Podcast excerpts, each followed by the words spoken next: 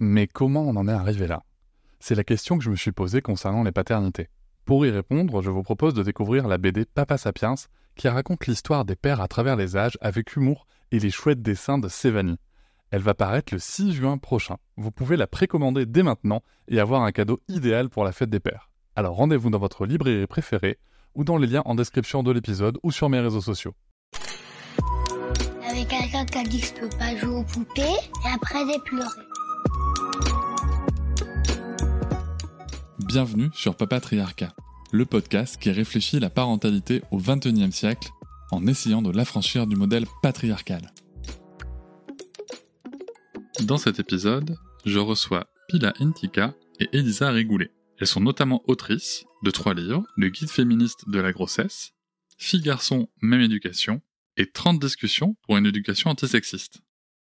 Cela fait beaucoup de matière, donc nous avons échangé sur différents sujets, que ce soit bien sûr l'éducation non genrée, le mom shaming, ce que je vais appeler le dad blessing, la culpabilité des mères, la bienveillance des parents entre eux, en fait, sur la parentalité quand on a des valeurs et qu'on veut essayer de les appliquer. Souvent, quand j'échange avec des gens que je connais ou sur les réseaux, on parle d'éducation non genrée et je m'aperçois que cette notion de genre, finalement, elle n'est pas forcément la même pour toutes et tous. C'est quelque chose qui n'est pas aussi diffusé qu'on pourrait le penser quand on est sensibilisé au sujet. Donc ma première question, ça sera de demander, c'est quoi le genre? Je vous souhaite une très bonne écoute.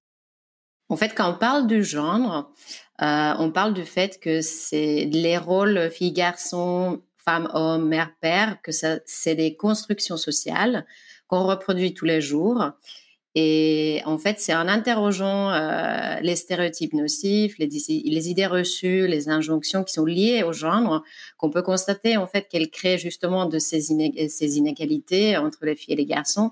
Et le problème, c'est que euh, finalement, c'est ces inégalités en fait qui limitent euh, leurs possibilités et leur liberté du choix et ça, finalement, dès la naissance, en fait, ou même avant. Donc, si je comprends bien, le genre, c'est. Euh, on, peut naître avec. Euh, enfin, on, est fille ou garçon, on est avec un sexe, ou potentiellement autre chose d'ailleurs, il y, a des intersexes.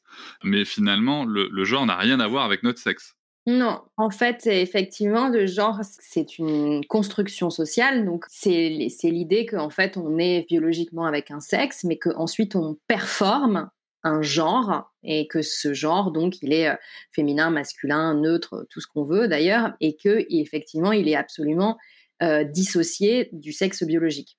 Donc pour beaucoup de gens, on se construit de manière normative, euh, donc on, se construit de manière genrée et normative par rapport à notre sexe biologique. Donc euh, voilà. Mais, mais euh, ce n'est pas du tout une, ni une obligation, ni. Enfin, c'est une norme, mais justement, c'est une norme qui, je pense, aujourd'hui est de plus en plus interrogée et le sera de plus en plus. Et quand, quand c'est que ça commence, cette distinction de genre euh, au, niveau de la, parentalité, de la, grossesse et, de la parentalité Quand les enfants arrivent, avant, quand on en parle, comment ça se passe? Bah, Je pense que ça commence déjà dès, la, dès la grossesse, en fait, dès le projet de famille, en fait c'est qu'on a tous euh, des projections par rapport à ce que c'est d'être une fille, ce que c'est d'être un garçon, ce que c'est d'être une mère ou un père d'une fille ou d'un garçon. Et c'est surtout au moment, si on sait pendant la grossesse qu'on attend une fille ou un garçon, que ça commence réellement. C'est-à-dire qu'on commence à projeter, on va, on va, on va se dire, oh, je vais acheter quel euh, genre de body, de quelle couleur, euh, comment je vais décorer la chambre, qu'est-ce que je vais faire avec, avec mes enfants, enfin, avec mon enfant plus tard, etc. Euh, donc, ça peut déjà commencer là. Après, bien évidemment, c'est bien euh, renforcer ces idées euh, quand le bébé est né, parce qu'en fait, après, le bébé arrive au monde social. Donc, du coup, toutes ces idées sont renforcées par la collectivité, quoi, enfin, par les gens qui sont autour de nous. Et les chercheurs, enfin, eux, ils confirment en fait que c'est déjà à partir de 18 mois que les bébés euh, font euh, la distinction entre, ils ont une, notion euh, de distinction entre les filles et les garçons. C'est des, des chercheurs qui ont fait des, recherches à la crèche qui ont pu constater justement qu'on ne traite pas les filles et les garçons de la même manière dès tout petit âge, en fait, même bébé, en fait. On leur parle pas de la même manière, on répond pas à leurs besoins de la même manière. Et du, du coup, c'est effectivement même dans la parentalité, euh, on a des idées de comportement d'un bébé fille ou d'un bébé garçon qui sont parfois différents. on pense que les euh, garçons sont plus agités ou qu'ils ont besoin plus de leur mère que les filles ou que et ça c'est donc ça commence très très très tôt en fait parce que ces idées euh, on les en fait c'est des idées reçues qu'on reproduit tout le temps dans le, dans le parole dans le langage dans les enfin dans nos dialogues etc donc du coup c'est très c'est difficile de, de, de se rendre compte à quel point inconsciemment euh, ils, ils font partie de notre vie quotidienne en fait. Euh, vous parlez de comportements euh, attendus euh, filles-garçons, mais justement, c'est quoi ces comportements exactement Qu'est-ce qui est attendu pour les filles, pour les garçons Quels sont les comportements stéréotypés qui sont attendus? Bah, Souvent, en fait, on, on, porte nous-mêmes en fait des constructions donc genrées, enfin et, et, normées, quoi. Donc, du coup, on est nous-mêmes euh, hommes, femmes, donc, euh, et, on, et on porte cette charge en fait euh, qui est associée aux, attentes de comportement, aux attentes sociales liées au féminin, au masculin. Et donc ces attentes, sans s'en rendre compte, en fait, on les reproduit et on les, on les transfère sur nos enfants, c'est la plupart du temps. Donc on attend d'une petite fille des choses différentes d'un petit garçon et souvent euh, bah, c'est lié à toutes les caractérisations euh, classiques du féminin. Donc euh, le féminin, c'est plutôt quelque chose qui est situé du côté de la sagesse, du calme, de, du langage. On attend, on attend beaucoup plus de capacité langagière de, la part des femmes que, de la part des garçons, de, la manière dont on exprime nos émotions. On attend beaucoup plus de ça d'une fille que d'un garçon. Et le garçon, on est beaucoup plus, on attend beaucoup plus de de choses de l'ordre de la performance euh, physique, euh, mais de la, de la force, euh, de, formes de courage aussi, voilà, de pas pleurer. De, donc, du coup, on, réprime aussi beaucoup l'expression des émotions chez les garçons, alors qu'on l'encourage énormément chez les filles. Et ça, c'est des choses qu'on ne, ce, dont parlait Pila sur les études qui sont qui ont été faites dans les crèches, c'est c'est des choses qu'on voit très très vite. C'est-à-dire qu'alors que même que l'enfant à 18 mois ne, ne sait pas du tout lui-même s'il est une fille, un garçon euh, ou quoi. Mais en fait, on attend déjà de lui ou d'elle des choses euh, différentes.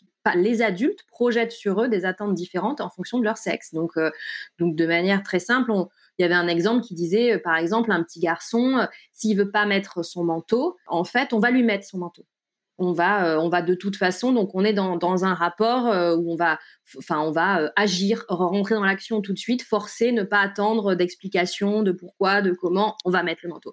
Dans un rapport physique comme ça, alors que la petite fille, si elle veut pas mettre son manteau, on va attendre d'elle qu'elle explique pourquoi elle veut pas mettre son manteau, euh, qu'elle exprime euh, son mécontentement, son opposition, etc. Donc, euh, donc on, vous voit, c'est des exemples très simples et que sans, aucune intention de, c'est beaucoup plus subtil que de dire ah ben les filles elles vont jouer à la cuisine et les garçons ils vont jouer au ballon quoi. C'est ça passe, c'est ça qui est important à comprendre, c'est que ça passe dans des choses tellement subtiles et tellement invisibles euh, que c'est là que ça se joue en fait. Pas, pas, pas que dans des choses euh, très très euh, grossières comme les filles, on va leur donner des poupées, et les garçons, on va leur donner des ballons. Parce qu'en fait, à la crèche, par exemple, c'est beaucoup plus mélangé et beaucoup plus neutre au niveau du genre. Enfin, les jouets sont à disposition des enfants, tous les enfants, etc. Donc ça passe vraiment dans des, dans des comportements totalement inconscients.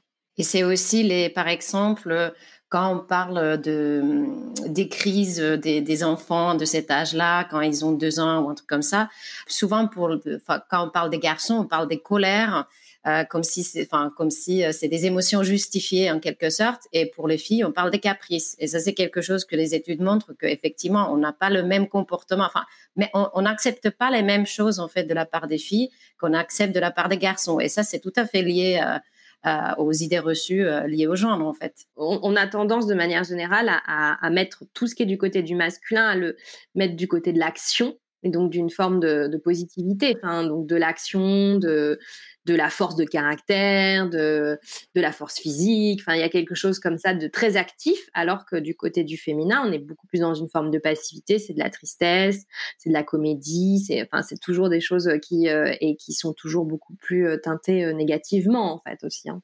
Et c'est ça en fait qui est problématique, c'est c'est que en fait, on vu qu'on renforce pas par exemple la verbalisation des émotions chez les garçons, bah du coup ils, restent dans ce rôle euh, genré, enfin dans ces stéréotypes en fait de se dire bah en fait je sais pas euh, m'exprimer en fait euh, je sais pas m'exprimer mes émotions.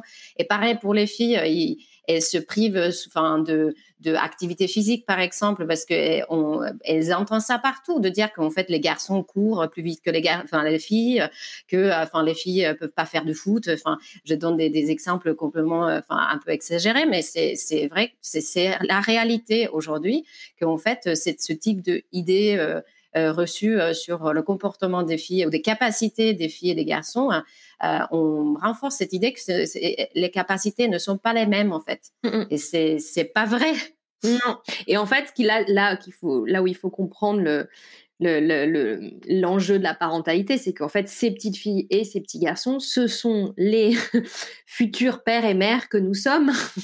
et donc, c'est pour ça que aussi, après, dans l'exercice de la parentalité, eh ben, on est, on est aussi ces, ces hommes et ces femmes-là et que, euh, et que euh, les hommes peuvent, peuvent avoir plus de difficultés à exprimer euh, ce qu'ils ressentent ou leurs peurs ou leurs angoisses, alors que nous, on est beaucoup plus dans des, euh, des euh, l'expression de tout ça et puis dans le dans l'empathie enfin tout ça en fait euh, ça, ça crée les rôles sociaux de, des hommes et des femmes d'aujourd'hui quoi je peux que confirmer, j'ai moi-même eu, pour citer Hermione Granger, j'ai moi-même eu la capacité émotionnelle d'une petite cuillère pendant beaucoup d'années de ma vie, jusqu'à une thérapie si tu veux, et où je me suis rendu compte qu'en fait, mais il y, a plein d'émotions à vivre, même quand on est un mec, hein, les gars, donc n'hésitez pas, n'ayez pas peur. Mmh.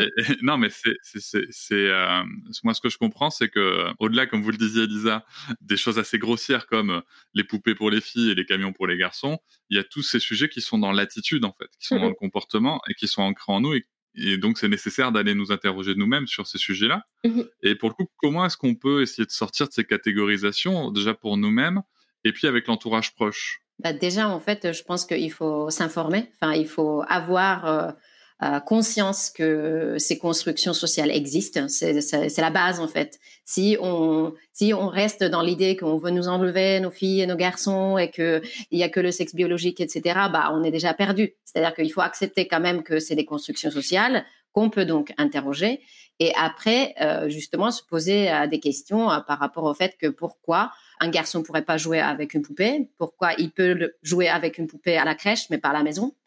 c'est quand même enfin, pourquoi? Euh, Et en fait, se dire que euh, questionner en fait des, injonctions qu'on a, qu'on a nous appris aussi euh, par rapport à notre éducation et, de se dire qu'est-ce que ça pourrait nous faire en fait si on achète une poupée à notre garçon?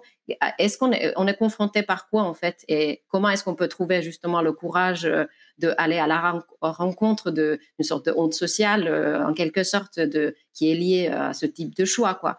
Mais euh, je pense que ce qui est très important, c'est de se dire qu'en fait, euh, le, c'est la liberté du choix de nos enfants qui est important. C'est justement euh, le futur, comme disait Elisa, que en fait, c'est les futures mères et pères et les futures femmes et hommes. Et si on veut changer ces rôles-là plus tard, bah, il faut commencer très tôt. Hein. Il faut commencer à agir dès l'enfance, en fait, et dès, dès la naissance, parce que on a souvent euh, aussi cette idée qu'en fait les, les différences euh, liées au genre arrivent à l'école et arrivent à la collectivité, mais en fait ça, il faut, oui, c'est renforcé forcément dans les institutions, ça c'est, évident, mais que nous aussi, on peut jouer un rôle actif euh, dès la naissance pour essayer de déconstruire justement des, des, stéréotypes qui sont nocifs pour nos enfants et qui limitent leurs possibilités, quoi.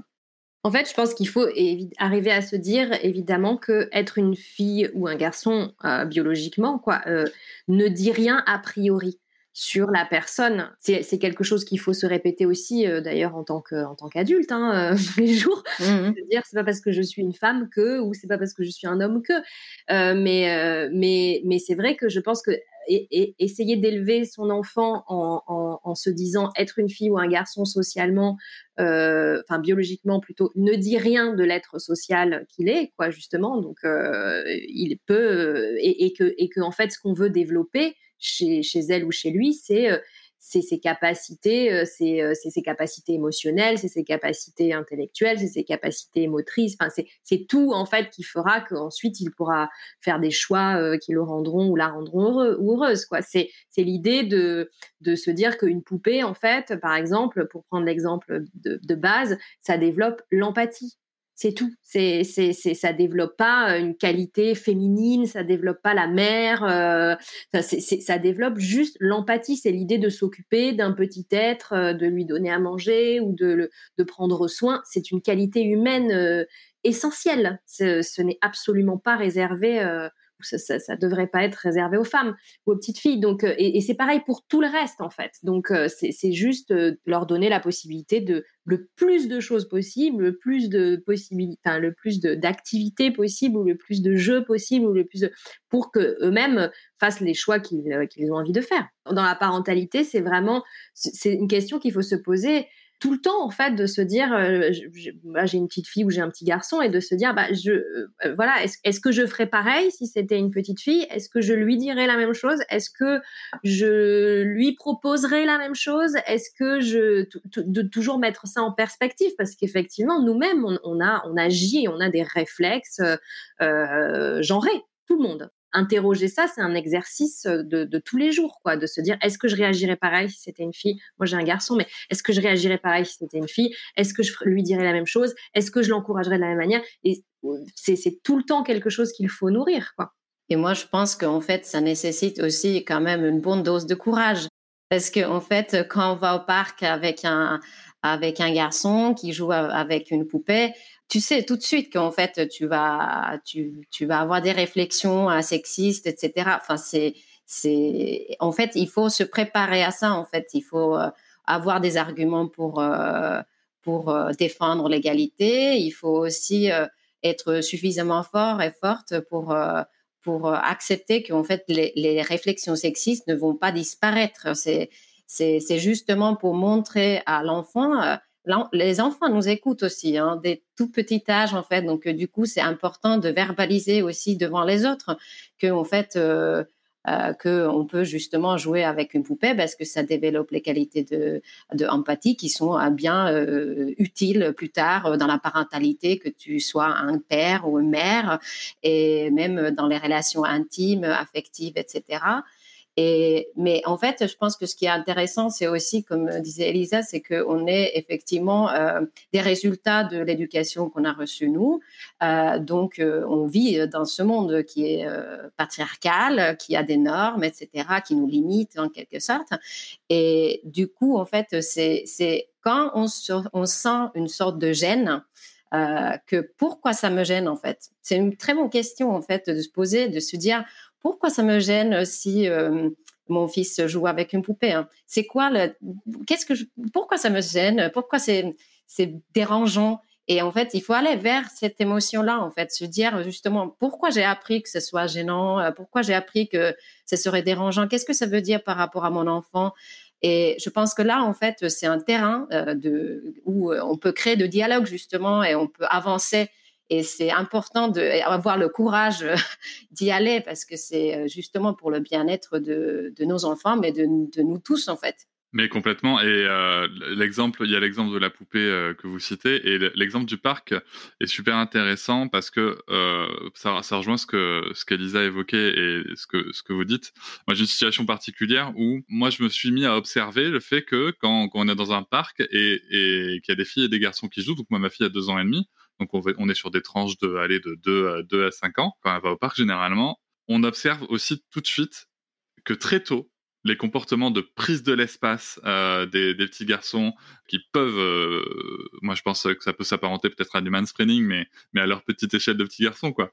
Euh, mais les comportements de prise de l'espace des garçons et des filles qui restent un petit peu en retrait, c'est aussi très vite, très vite mis en place, quoi. C'est quelque chose qu'on voit plus tard aussi dans la société, ah c'est que en fait les femmes comment dire, apprennent à, donner la place aux hommes et les, hommes apprennent, ils ont appris à, prendre de la place. Et effectivement, ça commence dès, euh, au parc en fait. Mais c'est comme ça rejoint à l'idée euh, dont on a déjà parlé du, fait que en fait on accepte certains types de comportements plus chez les garçons. C'est-à-dire que si les garçons euh, sont un peu agités, courent dans tous les sens, en fait, on a, on a, on a l'habitude de, se dire qu'en fait, ça, ça fait partie du comportement d'un garçon. Tandis que euh, si une fille euh, court dans tous les sens et on, se dit bon en fait il faut que tu te calmes un petit peu, euh, sois sage, etc.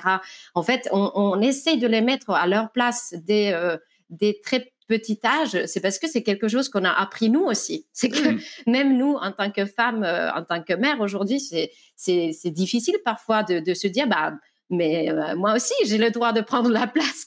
J'ai le droit parce qu'en fait, on vit dans un monde où justement, on nous désigne une place, euh, un rôle où il faut qu'on reste. Et si on veut sortir de ce rôle, et, ben en fait, les structures de la société n'acceptent pas ça forcément. Et c'est pareil pour les garçons. C'est-à-dire que les garçons qui euh, qui, euh, qui sont sensibles, par exemple, ou euh, euh, qui savent, comment dire, exprimer leurs émotions, etc. Bah, on les traite des chochottes, on leur dit, bon, enfin, t'es une fille, etc.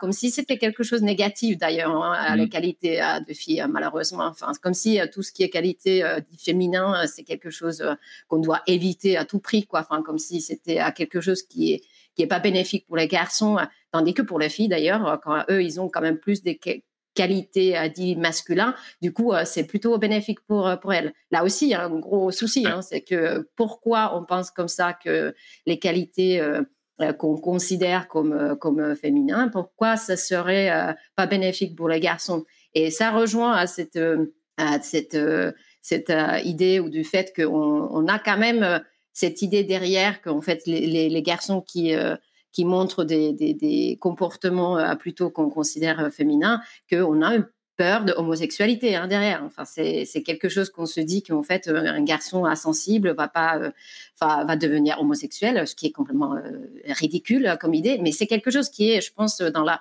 dans la, la conscience collective en fait, cette mmh. idée qu'en fait cette peur de que le, garçon ne va pas jouer le rôle euh, de garçon euh, de la, comme c'est euh, désigné dans la société, quoi, enfin dans les idées en tout cas. L'exemple que vous donnez, ça me fait, ça me fait aussi penser au fait que quand une fille adopte des comportements reconnus socialement comme ceux attribués aux garçons, on a, on a en français une expression qui est garçon manqué, c'est-à-dire qu'on va être capable de dire à une fille, bon, t'es quand même un peu un garçon, ça va. Par contre, l'expression inverse n'existe pas. Mmh, tout à fait. n'existe pas on va être en effet dans du shot, femmelette, c'est-à-dire ça va être insultant et rabaissant. Alors que mine de rien, garçon manqué, c'est quand même de bon, pas, tu fais pas ce qu'on attend de toi, mais ça va, tu te rapproches quand même du garçon. Garçon manqué n'est pas du tout une insulte euh, mmh. socialement, c'est une expression extrêmement sexiste. Enfin, euh, ça c'est très clair. Mais euh, mais c'est pas mais c'est pas du tout c'est pas du tout une insulte. C'est-à-dire mmh. les gens communément disent aux filles ah mais t'es un vrai garçon manqué, ça veut dire t'es casse-cou. Ça veut dire euh, tu es une fille casse-cou, euh, tu vois, euh, es, voilà, tu te comportes comme un garçon, quoi. Voilà. Mais ce n'est pas une, ce n'est pas du tout une insulte, quoi. C'est, c'est, c'est, alors qu'effectivement, comme disait Pila, un garçon qui va se comporter comme une fille, on lui dira pas t'es une fille manquée, ça n'existe pas. Mais, en revanche, on lui dira voilà t'es une chochotte, qui, pour le coup sont des, des, des, des propos extrêmement rabaissants, quoi. Et ce qui est assez intéressant, c'est que effectivement, euh, on, accepte chez les filles, par exemple, qu'elles s'habillent plus un peu euh, comme, euh, comme des garçons, mais chez les garçons, on l'accepte pas du tout. Et ça, c'est quelque chose aussi, je pense que le garçon manqué, c'est limite comme un compliment. C'est-à-dire, euh, ah, t'es un peu un garçon, tu vas bien, bien gérer euh, ta vie dans la société, que, tu sois un peu à casse-cou, justement. c'est parce que tu vas aller loin, etc. Et en fait, c'est quelque chose que moi, je me rends compte même aujourd'hui. J'ai 38 ans. Et en fait, c'est aujourd'hui que, en fait, je me rends compte que les compliments que, qu'on m'a donné par exemple quand, quand j'étais jeune en disant que ah oui mais t'es un peu comme un garçon donc c'est enfin voilà c'est comme si c'était un compliment pour moi et c'est comme ça que je me suis dit mais en fait c'est comme ça que j'ai intériorisé à la misogynie moi aussi c'est-à-dire que je me dis ah oui en fait les qualités un peu à tes t'aimes bien les princesses etc comme si c'était quelque chose de négatif et c'est, c'est, enfin, on est face à ce type de problématique tous les jours, tout le temps, nous-mêmes. Et c'est ça qui est assez, euh, ce que je trouve hyper euh, fertile et super intéressant, c'est que quand on a des enfants, quand on devient parent, bah, en fait, justement, on commence à questionner ces trucs euh, euh, à travers euh, l'éducation, quoi. Mmh. de nos enfants et c'est c'est c'est incroyable ce qu'on apprend tous les jours et comme vous comme vous disiez Cédric c'est que en fait dès qu'on ouvre cette porte de de, de qu'on devient conscient en fait de ces constructions bah, du coup, c'est difficile de le fermer parce qu'on le voit partout. En fait, ça traverse toute la société, le langage, les comportements et, toutes les choses complètement banales de la vie quotidienne, en fait. Et ce que je voulais dire, c'est que quand même, pour que les, gens qui écoutent ces podcasts, qu'ils n'ont pas peur, en fait, de nos livres, par exemple, c'est que nous, on voulait toujours euh, on voulait dans nos livres euh, vraiment euh, créer un ton qui est pas du tout jugeant, qui est justement bienveillant, parce que nous, on n'est pas des personnes qui connaissent tous. Enfin, on connaît pas tout sur sur les questions de genre, sur l'éducation, parce que c'est quelque chose, une sorte de parentalité parfaite ou une, mère parfaitement féministe. Ça, c'est des notions qui n'existent pas, et que nous, c'était très important justement que on était dans une dans démarche où on pose des questions euh, et qu'on essaie de chercher de l'information, mais à aucun moment on dit qu'en fait, euh, voilà, c'est c'est le chemin à prendre, c'est ce choix qu'il faut euh, prendre, etc., pour arriver à une sorte de parentalité féministe parfaitement, etc., parce que c'est quelque chose qui n'existe pas. C'est parce qu'on est, on est face à ces problématiques tous les jours et, et nous aussi, du coup c'est quelque chose qui a déjà été dit dans, dans, ce podcast, c'est le fait que, euh, à, date et à ma connaissance en tout cas, euh, personne n'a de recette magique ou, de, ou, de, ou miraculeuse pour faire ça. Donc ça, c'est la bonne nouvelle. Après, en France, il faut bien reconnaître qu'on part d'assez loin pour se dire que le simple fait de se poser la question, c'est déjà un grand pas en avant, je trouve. C'est sûr que je pense qu'il n'y a aucun, aucun pays dans le monde qui, euh, qui n'a vraiment la, la, recette miracle euh, pour lutter contre les inégalités de genre euh, chez les enfants, chez les adultes, enfin dans la société. Donc, c'est ça passe évidemment par, par, par, par, la loi beaucoup hein, aussi, ça passe par des changements de loi, par bah, en France, le sujet, c'est les congés, euh, les congés paternité euh, en ce moment, mais ça passe par, par tout un système de, de qui permet quand même de réguler, euh, enfin, de faire, de, d'équilibrer. Hein, mais, mais ça passe, je pense, essentiellement par aussi par l'éducation. Et, et, et, là, nous, c'est ce qu'on essaie de, de mettre en avant dans notre travail, c'est de dire qu'en fait, euh, ces constructions-là, euh, elles, se, elles, se, elles, peuvent euh, essayer de, on peut essayer de les bouger en, en, éduquant, en prenant conscience de, des propres rôles que nous-mêmes on joue, quoi, et, et en éduquant nos enfants, en essayant de les interroger. Et c'est vrai que je crois que la, parentalité nous met vraiment face à nos propres, à nos propres constructions genrées, à nous et à nos propres limites, quoi, dans la manière dont on se comporte, dans la manière dont on se construit, dans la manière dont on est en couple avec nos amis, dans le travail, tout ça est, réinterrogé, quoi, je trouve euh, vachement dans l'expérience dans de, de, la parentalité, quoi. Donc c'est un, une interrogation que qu'il faut déjà voilà avoir conscience de ça, euh, s'interroger là-dessus, se poser des questions se demander pourquoi on, agit comme si avec nos, filles ou nos garçons et, nous-mêmes pourquoi on agit comme ça en tant que femme, en tant que mère ou en tant qu'homme, en tant que père. C'est déjà un travail énorme et nous c'est ce qu'on encourage parce que après euh, le, secret euh, de qu'est-ce qu'il faut faire et comment euh, changer les choses, etc. C'est une interrogation ouverte quoi que qu'il faut continuer à, à travailler quoi. Euh, oui, complètement. Alors, vous donnez des pistes quand même, et des pistes euh, plutôt sympas, euh, à mon sens, dans, votre livre. donc, je conseille à tout le monde de lire. Et il y en a notamment une sur le langage et les expressions qu'on peut, peut utiliser. Donc, on a déjà parlé de garçons manqués, mais il y en a d'autres, comme Fais pas ta princesse, T'as tes règles ou quoi? À chaque fois, nous vous proposez des, comment dire, des alternatives mais aussi, c'est ce que j'apprécie particulièrement, une piste de réflexion, comme par exemple Fais pas ta princesse, ça serait arrête de faire ta délicate, donnerait au masculin, fais pas ton prince. Et on s'aperçoit que ça n'existe pas dans, dans, la langue française. Et donc j'apprécie particulièrement ça parce que ça vient, vous, vous, vous cherchez à faire interroger les gens. Et, euh, et c'est ce qui fait que j'aime énormément ce livre parce que il y a, y a c'est pas euh, une liste de décrets de choses à faire et à ne pas faire, c'est vraiment une interrogation, une introspection que vous, vous amenez à chez, chez les gens et même euh, même dans les expressions les plus communes qu'on peut entendre, tout simplement le fait qu'à la place de dire oh putain, qui est une, insulte sexiste, on peut dire tout simplement oh merde. parce qu'on dit tous des gros mots, c'est bon les parents, on va, on va pas faire ah semblant. on est d'accord. à choisir plutôt dire oh merde parce que putain ça reste une insulte sexiste. Mm. Et dans les autres contenus, euh, une question qui est vraiment aussi qui. J'aime beaucoup la réponse que vous apportez dans votre livre, mais je préfère euh, vous la reposer, vous poser la question ici. Euh, comment est-ce qu'on peut gérer les activités, notamment les lectures? Je sais que moi, par exemple, ma fille. Alors ma fille, on a différents niveaux aussi parce que ma, ma, ma fille est métisse. Donc on cherche aussi à lui retrouver des représentations de, de, petites filles racistes, des choses comme ça. donc nous, on filtre beaucoup, mais, mais mais elle a aussi une vie collective, elle a aussi des grands-parents, des oncles des tantes, des, choses qui traînent, et des documents, des jouets et des livres qui traînent euh, comme ça quand, quand, quand elle va chez eux ou des fois qui rentrent dans la maison. Euh, comment est-ce qu'on peut gérer justement ces contenus très stéréotypés? Bah, Justement, en fait, euh, comme vous disiez, c'est que en fait les livres sexistes sont partout, les livres de jeunesse, et, et on peut pas les éviter. C'est-à-dire que dans la collectivité, ils vont les enfants sont euh, face à ces euh, livres qui renforcent des idées, des stéréotypes, euh, des normes, etc., aussi des rôles des parents complètement stéréotypés, etc. Mais en fait, je pense qu'en fait, ce qui est important de comprendre, c'est qu'il ne faut pas avoir peur de ces livres-là parce que on peut les lire d'une autre manière, c'est-à-dire qu'on peut faire une lecture critique.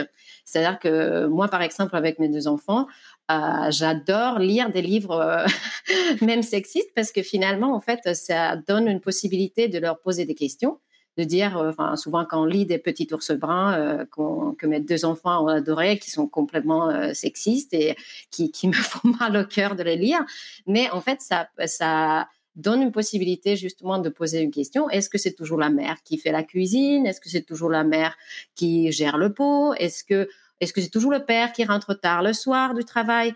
Euh, Tout ce genre de choses, en fait. Et, du coup, ça, crée une, dynamique un peu différente. Et je pense que à côté des livres euh, antisexistes euh, qui existent heureusement aujourd'hui où la représentation des filles et des garçons et, des, des, mères et des pères de ces rôles-là sont beaucoup plus vastes. C'est donc à côté de tous ces livres-là, euh, nous, on encourage vraiment de faire une lecture critique de, des livres qui, ont des messages sexistes. Parce que je pense qu'en fait, les, enfants, ils ont une capacité aussi de réflexion euh, euh, assez, incroyable. Et je pense que ça crée aussi des très bonnes discussions avec les enfants pour dire, mais pourquoi en fait le rose, ce serait que pour les filles? Qu'est-ce que tu en penses, toi? Et voilà. Mmh. De toute façon, de manière générale, enfin, c'est pas possible d'interdire des livres, c'est même euh, c'est même assez euh, dangereux. Ouais, c'est pas le but du tout. Malvenu et dangereux. Donc, euh, donc du coup, l'idée d'avoir une bibliothèque sélective avec que des que des ouvrages féministes ou c'est très dogmatique au final. Enfin, c'est très dangereux et ça correspond pas du tout à ce qu'on a envie d'enseigner à nos enfants. En fait, c'est beaucoup plus beaucoup plus intelligent pour eux je pense, comme le disait Pila, de, leur apprendre aussi, de leur inculquer la manière dont on peut avoir un regard critique euh, sur les choses et donc une lecture critique, quoi, que eux-mêmes après ils puissent être autonomes dans la lecture le jour venu et lire eux-mêmes des choses et se dire tiens euh, là dans ce livre euh, bah en fait la maman elle fait tout mais moi ça se passe pas comme ça chez moi il y a plein de et, et que eux-mêmes ils puissent ensuite développer un sens critique de quand ils voient des choses euh, sexistes ou normées ou euh, et, et, et, et, les interroger euh, après dans l'autonomie quoi enfin mais c'est vrai que c'est super intéressant enfin moi j'ai il y a pas longtemps aussi mon fils il m'a ramené de l'école un petit loup euh, Moi, je connaissais pas les petits loups, mais alors, enfin, j'ai été servie, quoi. J'ai eu un petit loup, petit loup va chez le médecin. Enfin, c'était, il y avait tout. Il y avait vraiment la totalité. Donc, c'est la maîtresse. Petit loup est malade à l'école, donc c'est la maîtresse, évidemment. La maîtresse appelle la mère. Euh, la mère vient tout de suite parce qu'elle ne travaille pas. Euh, elle prend petit loup, elle l'emmène chez le médecin. Le médecin est un homme vieux, un vieux sage, barbu, qui le soigne. Et euh, petit loup est soigné et à la fin c'est le père qui rentre du travail et qui vient voir petit loup et qui font ils font des blagues tous les deux parce que petit loup lui raconte le médicament magique que le médecin lui a donné. Me suis dit, ah là, il y a vraiment c'est la totale. Enfin, tu vois, j'avais rarement vu un truc qui regroupait tous les éléments. Mais c'est super intéressant parce que du coup, on l'a lu, on a vachement discuté, mais euh, voilà. Et lui, lui, en plus, euh, la, pédiatre que nous on va avoir, c'est une femme. Donc tout de suite, il m'a dit, mais moi, euh, mon médecin, c'est une femme. Bah, bien sûr, oui, parce qu'il y a plein de femmes. Enfin, ça existe aussi. Voilà. du coup, eux-mêmes, on n'a même pas besoin de parler parce que eux-mêmes, dans la réalité, ils voient que ça se passe pas comme ça. Enfin, de toute façon, je pense qu'en 2021. Enfin voilà, il y a, plein de médecins femmes, il y a plein de maîtres d'école, il y a plein de papas qui font à manger. Enfin voilà, et donc du coup de même en fait, c'est juste intéressant d'en parler avec eux. Mais, mais eux-mêmes, ils ont déjà une idée que ces représentations-là, elles, elles, sont un peu caricaturales, quoi.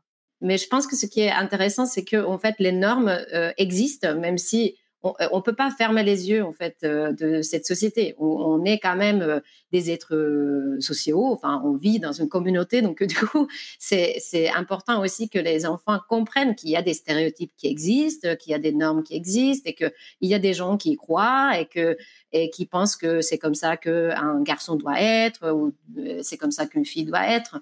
Et c'est pas dangereux en soi. Hein. C'est juste qu'en fait, je pense qu'après, il faut il faut pas laisser ça là. C'est-à-dire qu'il faut mmh. après avoir une discussion, de, de, leur poser des questions pour que les enfants retrouvent les réponses eux-mêmes aussi. Parce que comme euh, vous avez dit euh, tous les deux, quoi, que en fait finalement c'est les enfants qui, qui ont cette, cette, réflexion déjà que en fait euh, non, en fait mon médecin c'est pas un homme, quoi. Enfin et que moi j'ai un maître à l'école par exemple ou des trucs comme ça enfin, ce qui est compliqué, c'est aussi la, prise de conscience, au-delà de, c'est la prise de conscience de l'importance euh, du sujet aussi, parce que c'est vrai que le sujet euh, du genre, comme on disait au début, des constructions euh, sociales, etc., c'est déjà il y a on ne sait pas toujours ce que c'est le genre, on ne sait pas toujours euh, c'est que la différence entre le genre et le sexe biologique, on sait pas.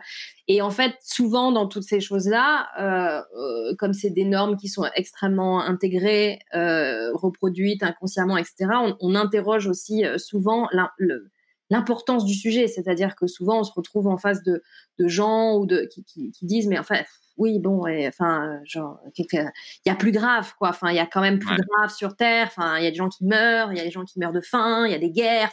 il y, a toute une difficulté aussi de se, de se saisir. Moi, je le vois à l'école avec les autres parents et tout. C'est vrai qu'il y a toute une difficulté de se saisir de, euh, de, l'importance, en fait, euh, du sujet et de, je pense que les gens, quand on, leur parle d'injustice entre les, enfin, d'inégalité entre les hommes et les femmes, je pense qu'ils comprennent que c'est grave.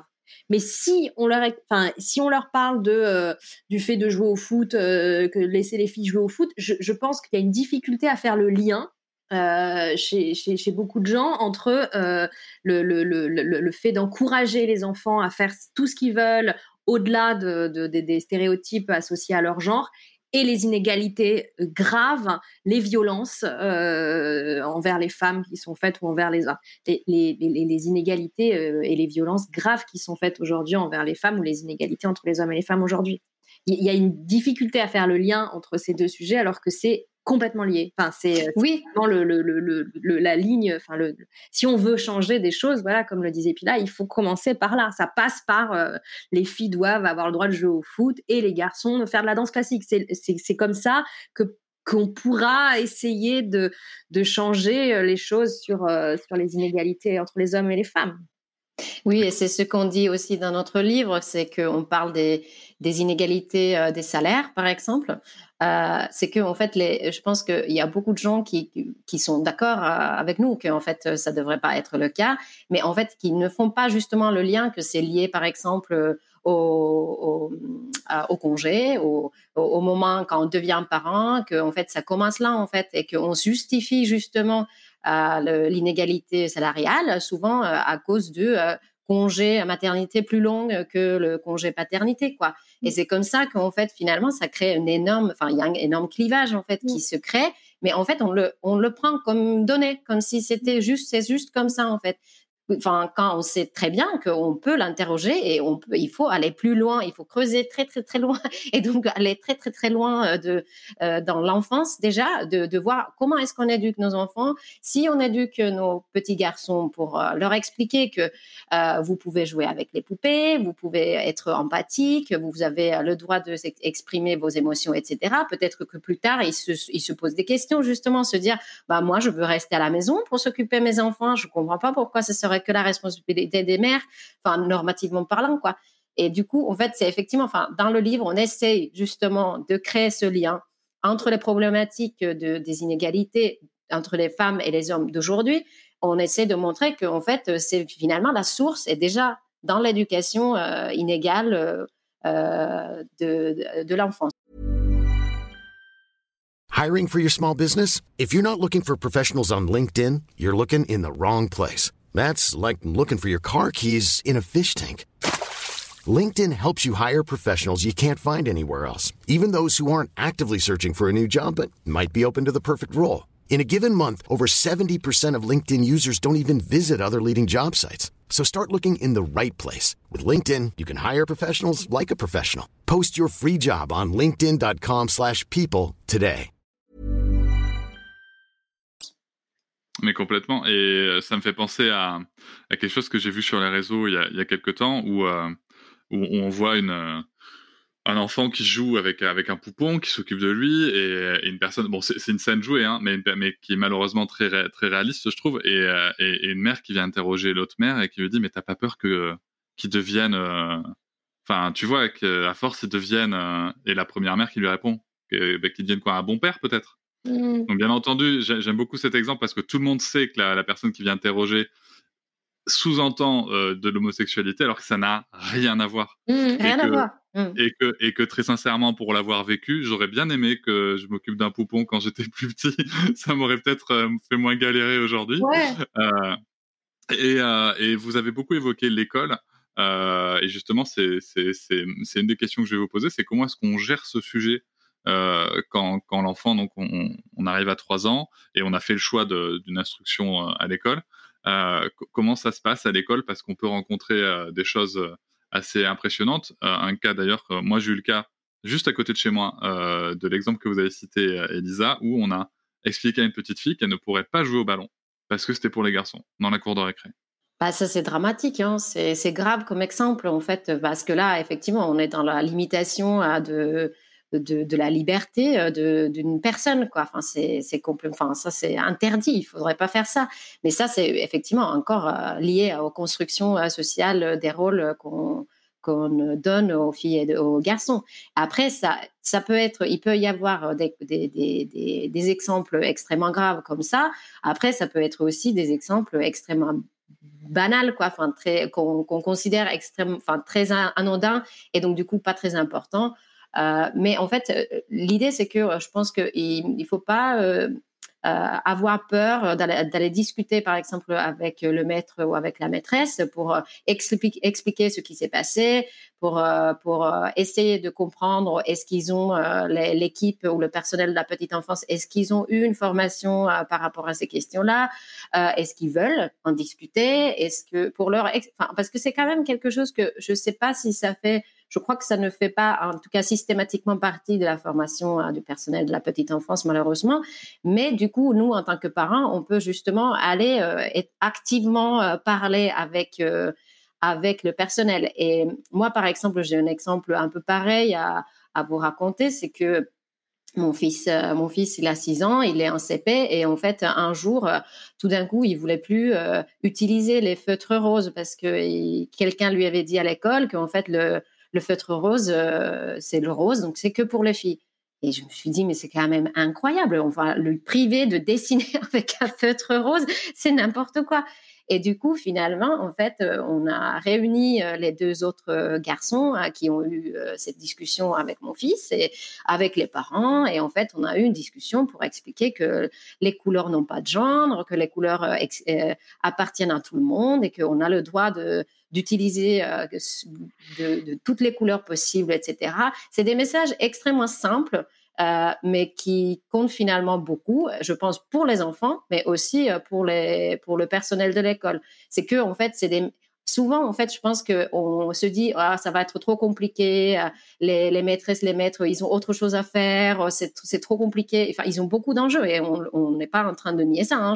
on comprend très bien qu'il y a beaucoup, beaucoup, beaucoup de pression et beaucoup, beaucoup, beaucoup de problématiques différentes à, à, l'école. Mais en fait, c'est des messages qu'on peut passer très facilement. C'est-à-dire que s'il y a eu ce type de scène que une fille ne peut pas jouer au foot, bah, il faut enfin, il faut avoir une vraie discussion ouverte euh, avec les, enfants pour leur expliquer que, en fait, ce n'est pas vrai. Les filles ont des capacités aussi. Qu'est-ce qu'on a besoin, en fait, pour jouer au foot Deux jambes et, une volonté, quoi. En vrai. On a beaucoup parlé de la partie euh, éducation de l'enfant, euh, de, l'enfant, en fait. Je voudrais maintenant qu'on passe sur une partie où on, se parlerait peut-être un petit peu plus des parents et notamment comment est-ce qu'on peut, dès le projet bébé, aborder ces sujets-là dans le couple parce que force est de constater que c'est quand même plus facile euh, quand ça a été discuté avant qu'une fois que l'enfant est là. Mmh. Euh, c'est sûr que après une fois que l'enfant est là, on n'a pas le temps, euh, ni, le, ni, souvent l'énergie d'ailleurs de parler de ça. Il y a beaucoup, beaucoup, beaucoup de choses dont il faudrait parler avant que les enfants arrivent dans, dans la vie de, des, des futurs parents parce que les sujets sont immenses et euh, je pense qu'on est très très peu préparé à, zéro sujet d'ailleurs. Mais euh, pour rester sur euh, sur la question du genre, c'est vrai que c'est vrai que ce, serait, ce serait super si on arrivait avec son ou sa partenaire à interroger déjà les attentes qu'on a par rapport au genre, euh, les désirs, parce qu'il y a beaucoup de parents qui désirent avoir une fille ou un garçon ou qui ont des préférences, beaucoup, c'est très fréquent et que déjà, déjà dans cette préférence, il y a quelque chose qui est dit. Euh, parce que si tu préfères avoir une fille ou un garçon, c'est que tu imagines des choses euh, que tu pourras faire ou que, tu, que, que, ton enfant pourra être si c'est une fille et pas si c'est un garçon. Donc, tu as déjà, tu nourris déjà des constructions genrées. Et ça, c'est le cas de beaucoup de parents. C'est extrêmement euh, humain d'avoir des, préférences de genre. C'est, beaucoup de parents euh, se disent ah moi je préfère une fille ou un garçon. C'est donc euh, c'est, ça passe déjà par là parce que déjà dans cette préférence, il faudrait déjà l'interroger en se disant pourquoi je préfère ça? Qu'est-ce que je vois? Qu'est-ce que je projette dans l'idée d'avoir une fille plus qu'un garçon ou l'inverse? Euh, Est-ce que c'est ma relation? Est-ce que c'est ce, que je vais pouvoir faire avec lui ou elle? Est-ce que est-ce que c'est euh, qu'est-ce, qu'est-ce que c'est ces projections et est-ce qu'elles sont valables? Donc tout ça, on pourrait l'interroger pour soi-même dans le couple euh, et se dire euh, qu'est-ce qu'on attend d'un enfant, qu'est-ce qu'on, est-ce qu'on a des, des attentes euh, genrées, puis dans le matériel qu'on achète, la manière dont on s'équipe, la manière dont on va préparer la chambre de son futur enfant, il y a déjà tout ça. Hein. Une fois qu'on sait si c'est une fille ou un garçon, clairement, on ne, on n'achète pas les mêmes choses, on prépare pas la chambre de la même manière, on n'achète pas les mêmes vêtements.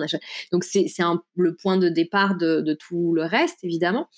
Euh, et, ça, c'est vrai que euh, je pense que on en parle, on en parle très peu. Enfin, c'est difficile de mettre ça sur la table, et parce que je pense aussi que l'enfant est un tel révélateur euh, ensuite des inégalités de genre que euh, on n'a pas tout en tête avant on a l'impression que ça va d'ailleurs souvent on a l'impression que on est super équilibré dans son couple on est très très on est très féministe on a un partenaire très féministe et que tout va bien après on a un enfant et on se dit ouais, en fait, c'est pas, pas exactement ça. On se rend compte des déséquilibres, on les prend vraiment, euh, je pense, euh, on, les prend quand même euh, vraiment sur soi très fort, quoi. Quand on a un enfant, ça, ça nous éclate au visage de manière très franche, quoi. le bah, ce qu'on appelle la charge mentale, mais euh, voilà, le, les déséquilibres qu'il peut y avoir aussi euh, au sein du couple, dans les répartitions, euh, la construction de notre propre, de notre propre personne, de notre propre être social en tant que femme, en tant qu'homme, en tant que mère, en tant que père. Tout ça, c'est des choses qu'on prend très violemment dans la gueule, si je peux dire. Et du coup, c'est vrai que euh, c'est un peu tard de les interroger parce qu'après tu n'as plus vraiment le temps, mais c'est difficile avant d'en prendre conscience pleinement aussi. Donc il y a un jeu, euh, il un jeu d'équilibre euh, qui, est, compliqué. C'est pour ça que s'informer, lire, s'informer sur tout ça, c'est hyper important parce que ça permet d'avoir des clés nous, nous justement, c'est ce qu'on essaie de faire aussi dans nos livres, c'est de donner des clés pour les futurs parents hein, aussi dans le premier livre qu'on a fait sur la grossesse. C'est vraiment l'idée de préparer à ces questions-là avant parce qu'elles existent déjà et que du coup, s'y préparer avant, c'est aussi une manière d'en parler avant et, d'y faire face mieux. Mais, mais c'est très compliqué. Donc moi, ce que je retiens pour le coup, c'est qu'en effet, euh, il, faut, il vaut mieux quand même évoquer les sujets avant et, euh, et se questionner aussi sur, euh, sur pourquoi j'aurais envie d'avoir plus une petite fille qu'un petit garçon. À titre personnel, chez nous, pour donner un exemple, ma, compagne souhaitait plus une petite fille parce qu'elle se disait qu'avec un garçon, elle ne saurait pas faire. Mmh parce qu'elle ne saurait pas à quoi jouer, tout ça. Donc c'est extrêmement... Et je pense qu'en effet, c'est OK. Après, il faut juste se dire que c'est OK et puis que de toute façon, on fera, on fera comme tout le monde, on fera comme on peut. Euh, euh, et il y a ce côté-là aussi qui est, que vous évoquez qui est, qui est assez violent. C'est vraiment les charges qu'on peut, qu'on peut rencontrer, cette charge mentale qui vient s'ajouter avec l'arrivée d'un enfant et, qui vient euh, re-questionner la répartition des rôles. Quelle charge on peut s'attendre à prendre voilà, dans, le couple, qu'on soit, qu'on soit la mère, le père ou le coparent Comment ça peut. Qu'est-ce qui arrive à ce moment-là? Bah, je pense que déjà, euh, vu que c'est la femme qui accouche, donc on pense que naturellement et, biologiquement, la mère, c'est tout de suite euh, comment euh, lui donner à manger, comment, comment changer la couche, etc., plus que le père. Enfin, c'est déjà, c'est dans l'idée, en fait, c'est vu que ça se passe physiquement dans le corps de la femme, on pense que, en fait, psychiquement, les mères sont plus préparées que les hommes.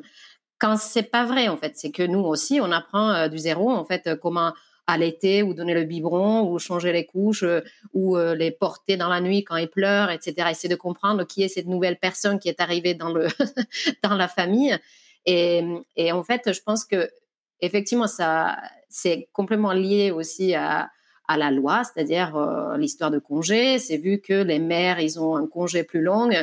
Euh, qu'on justifie justement euh, pour, euh, par rapport à, l'accouchement et l'allaitement et ce type de choses. Du coup, on considère que ça devient la responsabilité de la mère.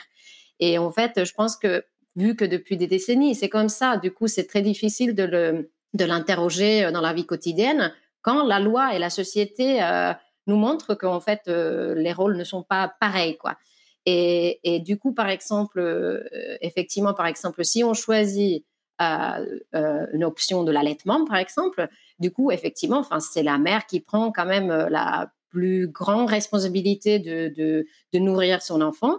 Euh, mais ça ne veut pas dire que le partenaire ou la partenaire pourrait pas être là. C'est-à-dire que je pense qu'il faut aussi euh, euh, activement essayer de voir et avoir le dialogue en fait déjà, de se dire est-ce que tu te sens bien dans ton rôle, dans ta responsabilité, est-ce que tu voudrais que je fasse plus, qu'est-ce que je peux faire pour être là plus, etc.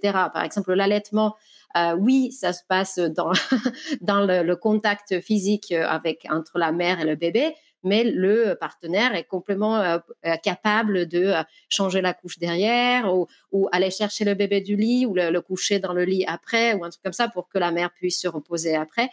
Et ça aussi, je pense qu'en fait, il, y a, il faudrait, en général, je pense que les, si je peux me permettre, que les hommes, les futurs pères s'intéressent en fait à cette expérience. C'est-à-dire qu'en fait, l'allaitement, par exemple, je pense qu'il y a beaucoup de gens, mais comme les mères, les mères et les pères, ils comprennent pas en fait à quel point c'est usant, à quel point ça use ton énergie et comme tu peux être vraiment fatigué et que l'accouchement, ce n'est pas rien, c'est une euh, énorme expérience euh, psychique euh, et pas que physique. Et en fait, je pense qu'en fait, il faudrait que il y a plus d'ouverture au dialogue en fait autour de ces expériences pour comprendre les enjeux justement. Et je pense que comme dans nos livres en fait, euh, comme euh, disait Elisa dans notre livre premier livre le guide féministe de la grossesse, on a mis en place justement des questions à se poser et à se poser dans le couple pour faciliter justement que plus tard ça devient pas une surprise qu'en fait une mère qui allait est complètement crevée quoi ou que on peut on peut créer une, on peut avoir une dépression après, etc. Que ça ne soit pas des surprises. En fait, c'est des possibilités qui peuvent arriver et qu'on n'est pas forcément euh, obligé de, comment dire, rejoindre à cette idée que l'accouchement et, devenir mère ou devenir père, c'est que du bonheur. Parce qu'en en fait, on peut aussi avoir euh, des, émotions négatives, euh, on peut être complètement, enfin, on est très fatigué, hein, qui crée aussi des idées sombres par rapport à la parentalité. Et ça devient compliqué, on peut se questionner, on peut regretter parfois. Enfin, c'est une expérience extrêmement complexe et plus on a l'information pour les deux parents, euh, plus je pense que ça, ça sera plus facile de faire euh, répartir des tâches aussi. Hein. Mmh. Je pense qu'effectivement, les, les, de manière générale, on prépare pas du tout les pères mais ça c'est très social et c'est très euh, lié encore une fois au féminin, au masculin, c'est qu'on ne prépare pas les pères à l'expérience de la parentalité. On est relativement mal préparés nous en tant que mères, donc euh, donc euh, déjà je, pense qu'il y a un effort à faire là-dessus, c'est vrai, mais les pères, je pense que c'est carrément il y a, rien, c'est complètement inexistant. Enfin, donc. je confirme. Voilà, donc, donc du coup, je pense que c'est extrêmement dur euh, pour eux de rentrer dans cette expérience-là, de s'y intéresser, parce qu'on ne les intéresse pas vraiment à ça. Et donc déjà, l'idée de se reposer sur la mer, elle est déjà ancrée en eux, en fait, avant même de rentrer dans l'expérience. C'est-à-dire qu'il y a déjà cette idée que de toute façon, comme on les intéresse pas beaucoup au sujet, on s'adresse pas beaucoup à eux, il n'y a rien qui est prévu pour les préparer concrètement euh, on les prépare pas à l'accouchement, on les prépare pas euh, au, premier jour, on les prépare pas au départ de, de la maternité, on les prépare à rien. Donc c'est vrai que bon bah il y a quelque chose qui les exclut un peu et qui fait que de base aussi ils se construisent avec l'idée que de toute façon il y a quand même un être qui est là et qui a l'air de tout savoir euh, et que ça va être merveilleux qui est la mère quoi.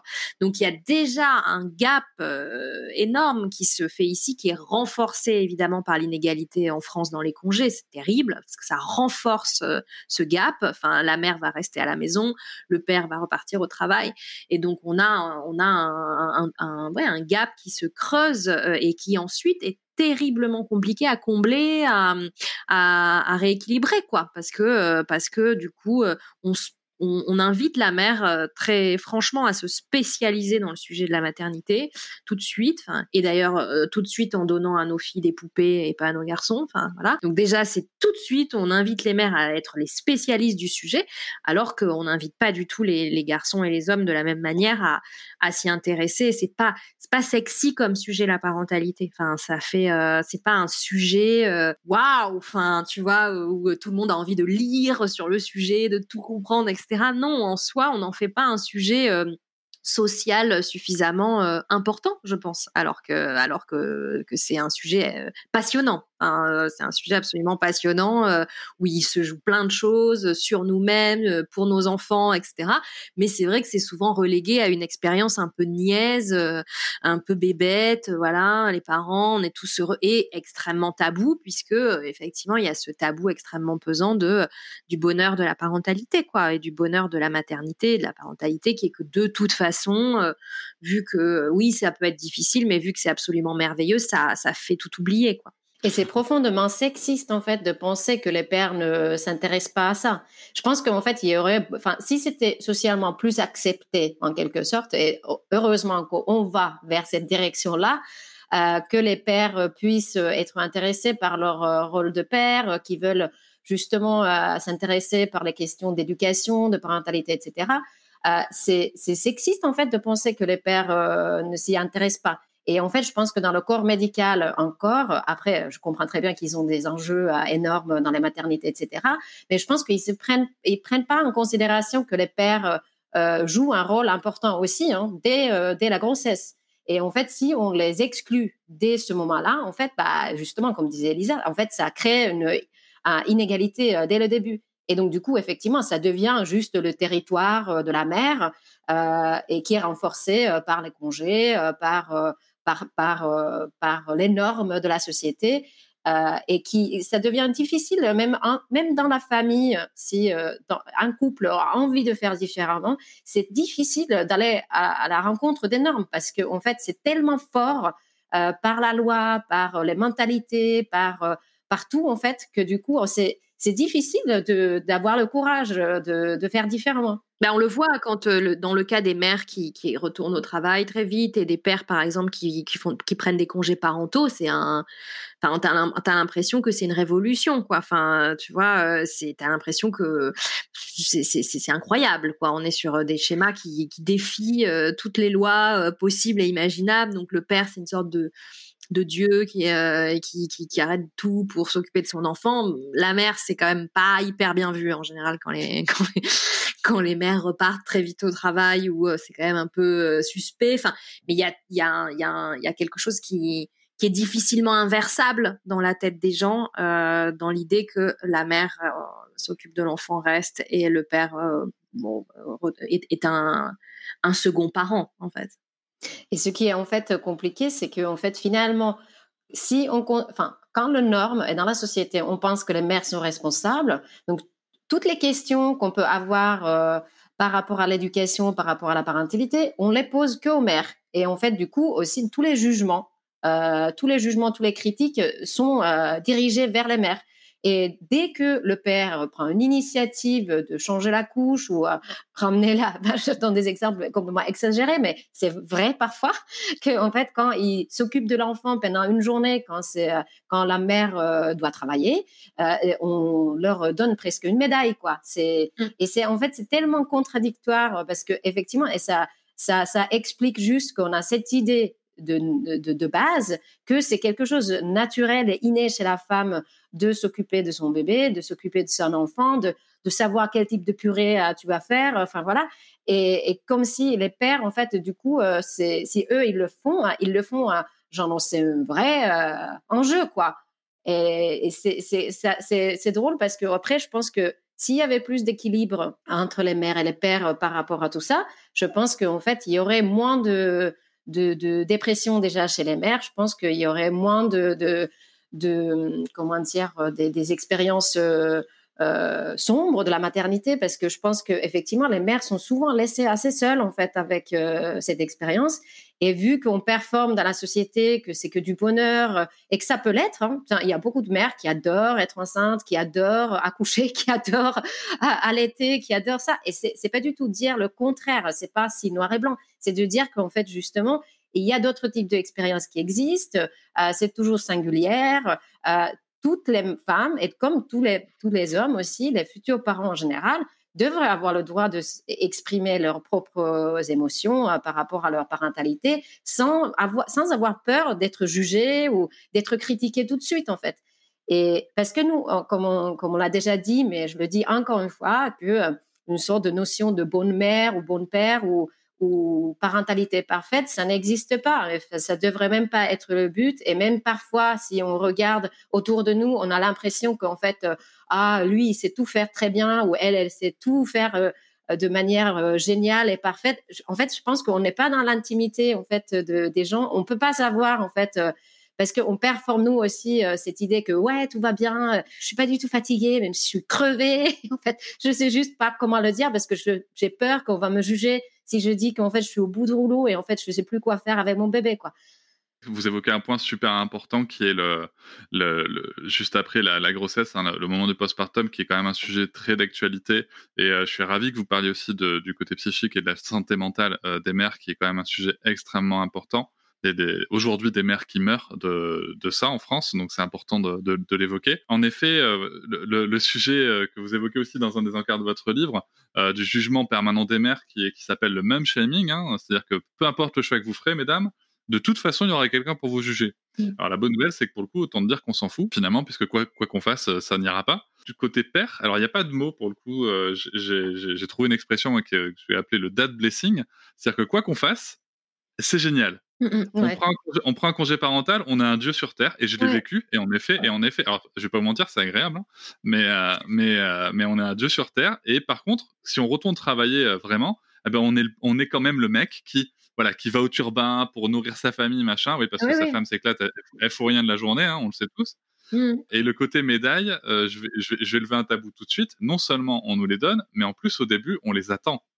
Hein, les gars, faut pas se mentir. Euh, au début, on les attend. On a changé une couche, on attend des applaudissements. Mmh. Euh, non, mais c'est faut, faut, faut, pas se mentir. C'est c'est malheureusement ce qui se passe. on évolue ensuite. Et ce côté, euh, moi, je, me rappelle très bien un truc qui m'a marqué, c'était que quand j'ai commencé pendant mon congé parental à, m'occuper seul de, ma fille, quand je racontais une journée à, un pote, il me disait oh là là, mon dieu, mais je sais pas comment tu fais, mais c'est dingue. Donc la journée de base, hein, c'est-à-dire je m'occupe de la petite, en même temps je réponds à deux trois mails qui passent, euh, je, je, fais, je fais à bouffer, je fais les ménages, la journée quoi. Mais justement, un mec me répondait oh, mais c'est incroyable là là, mais quelle journée de dingue tu as, mais je, je pensais pas. Et quand, quand j'en parlais à des mères, elles me disaient ouais bon, enfin t'as une journée C'est la base. Il y a rien de surprenant. Et pour, pour revenir à ce que vous disiez sur le, ce que vous appelez dans votre livre le fléau du tout va bien, euh, je trouve que ça, c'est vraiment un point aussi que vous évoquez qui est extrêmement important. Parce que, euh, ouais, des fois tout va bien, et puis des fois tout va mal. Et puis des fois, ça va changer plusieurs fois en une minute, en une heure, en une journée. Et, et, et j'ai vraiment le sentiment que la parentalité, c'est ce c'est vraiment ces montagnes russes. Quoi. On peut passer d'un état à l'autre en, en un claquement de doigts. Mmh. Bah, je crois qu'il faut, enfin, il faut, bah, il y, a, deux sujets différents. Il y a, vraiment le, il y a le postpartum hein, qui est, euh, un sujet euh, grave, enfin, euh, dont on pense on va parler de plus en plus aujourd'hui et c'est très bien. Et je, regardais, enfin, on, en parle dans notre livre. Je relisais ce matin le, texte justement qu'on a écrit là-dessus.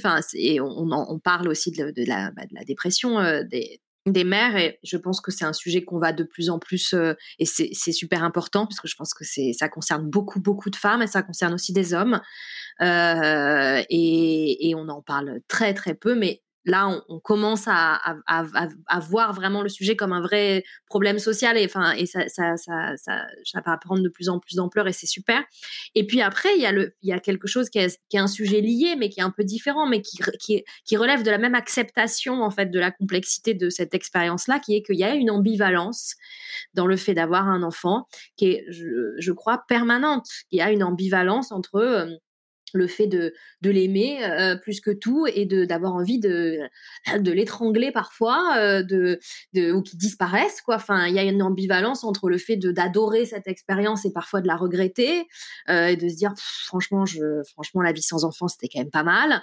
Enfin et il y a y a vraiment le fait qu'il il faut accepter je pense c'est hyper difficile mais il faut il faut faut vraiment l'accepter comme comme le fait que ce soit en fait une complexité. C'est juste pas linéaire comme toutes les expériences de la vie. C'est pas tout génial euh, ou tout horrible. C'est en permanence euh, fait de, ces deux sentiments-là, de genre j'ai envie de le, de le voir, mais j'ai envie d'être seule et que voilà, j'ai envie de, j'ai, j'ai, je, je l'aime très fort, mais en même temps j'ai envie qu'il parte en voyage pendant une semaine.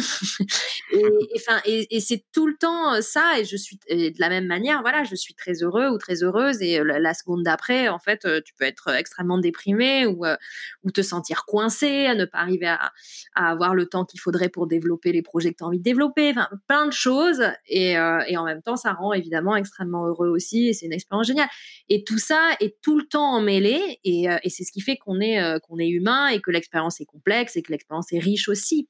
Mais c'est difficile de ne pas se sentir coupable euh, en tant que parent euh, au moindre sentiment négatif quoi. Euh, c'est difficile et, et, ça c'est vraiment quelque chose dont il faut parler pour euh, pour que ça pour déculpabiliser les parents de, de ressentir ça parce qu'en fait on le ressent tous mais effectivement socialement c'est vrai qu'on n'en parle pas c'est vrai qu'il y a que dans l'intimité vraiment avec tes amis euh, proches euh, ou, euh, ou, ton partenaire ou ta partenaire que tu peux vraiment évoquer ce genre de sujet. Mais sinon, comme ça, de manière basique, tout va bien. Oui, oui, tout va bien, bien sûr, tout va bien. C'est génial. Enfin, c'est génial. voilà. Enfin, il n'y a pas de place pour, pour, pour ce qui est de l'ordre du négatif dans, dans ces expériences-là. Et en fait, je voulais rajouter que pour notre livre Figure sans même éducation, on avait interviewé un, un, psychologue justement sur la culpabilisation euh, des mères et surtout, enfin, surtout la culpabilité euh, qui est ressentie euh, la plupart du temps par les mères et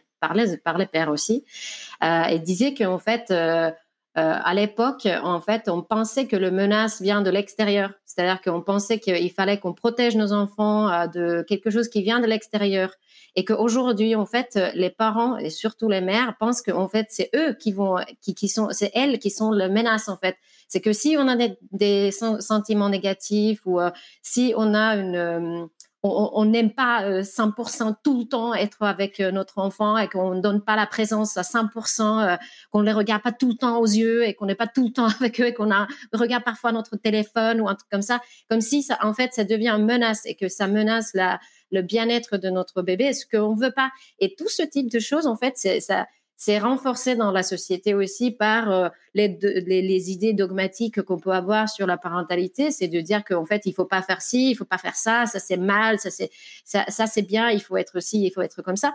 Euh, en fait, euh, il faut juste, je pense, relativiser et de se dire qu'en fait, les conseils sont partout et sont de, de, de toutes sortes, en fait. C'est que, comme euh, on explique dans le livre que dans le mom shaming, justement, quand on culpabilise des mères pour tout, bah, on peut culpabiliser de, par exemple, de dire qu'en fait, ah, tu allais toujours ton enfant, ou de l'autre côté, on peut dire ah tu tu, tu, as arrêté d'allaiter. En fait, les jugements sont complètement contradictoires.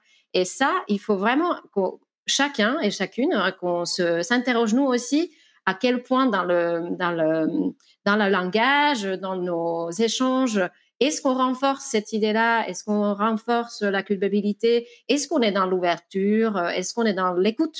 Parce qu'en fait, c'est très important pour que euh, justement que les parents puissent, sans avoir peur d'être jugés tout de suite euh, ou de se dire qu'on est vraiment des, mauvaises mères ou des mauvais pères, euh, qu'ils ont le droit de dire qu'en fait là aujourd'hui je suis fatiguée en fait et j'ai besoin d'aide par exemple ou, que là j'en peux plus, je me sens trop seule, etc.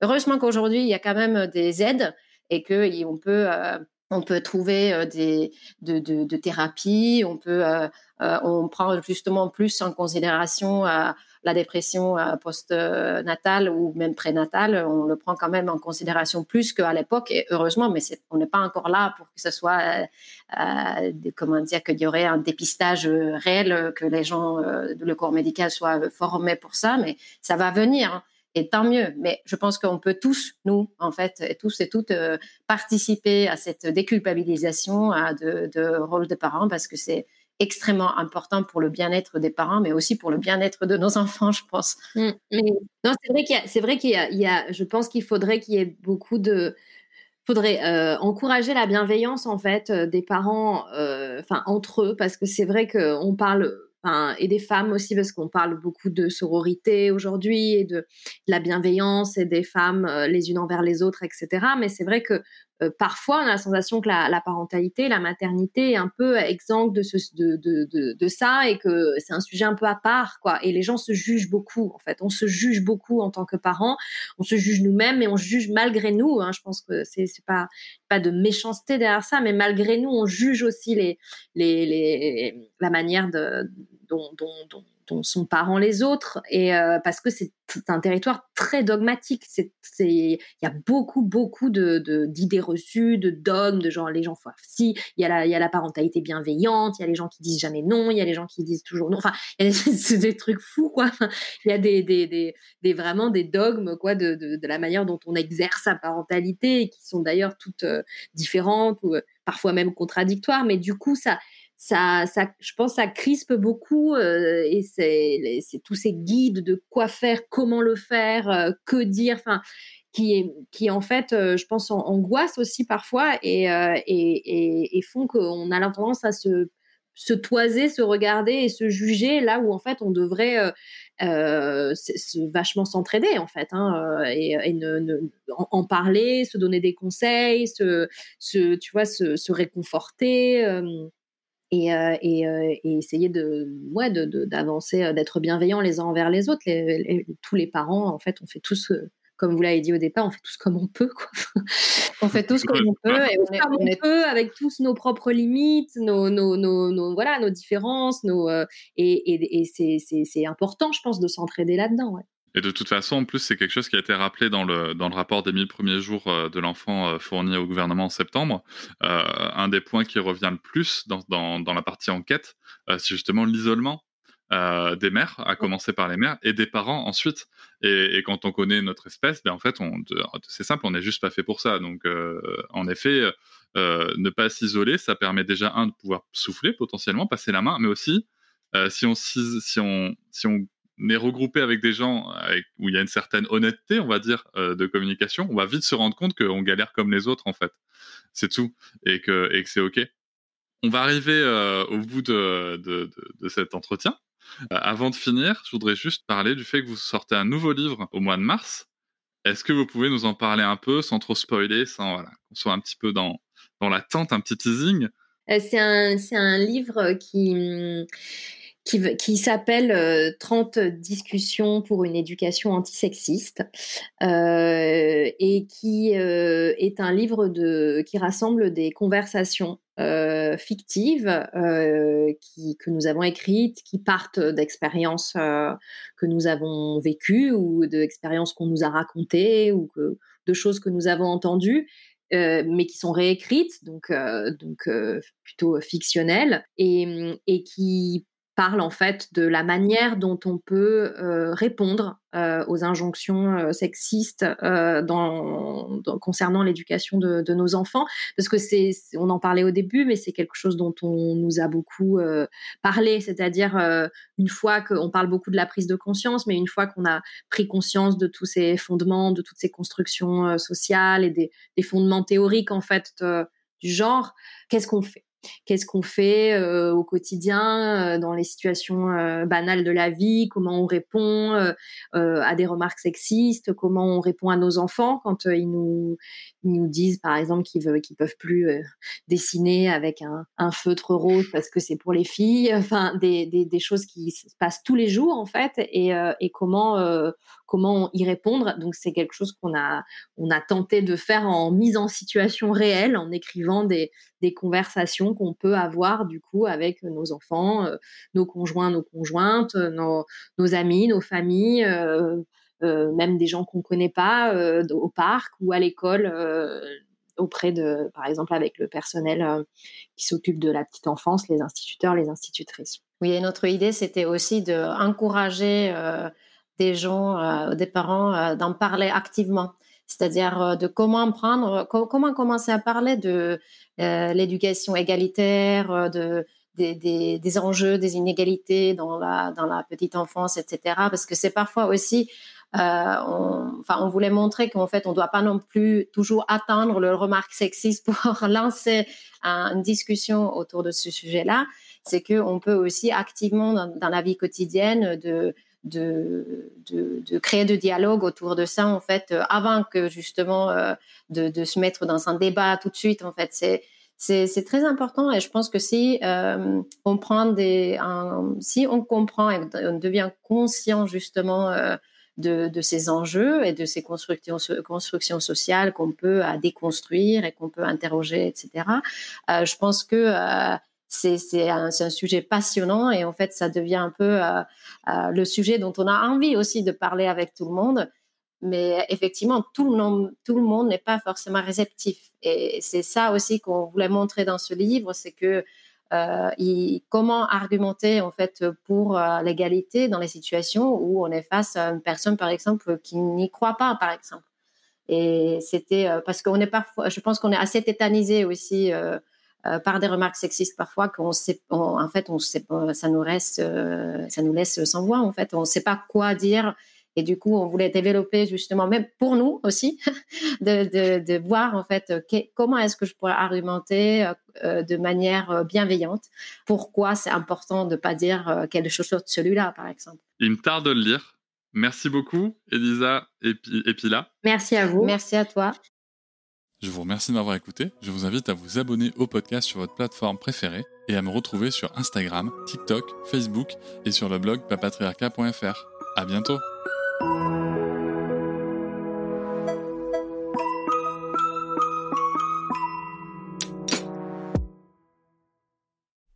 Hop, c'est encore moins. Si tu veux soutenir le podcast, tu peux aussi t'abonner à Papatriarca Plus et découvrir chaque semaine un épisode bonus en plus des 60 déjà disponibles à découvrir sur tes applis de podcast comme Pocketcast, Castbox ou encore Apple Podcast. À très vite.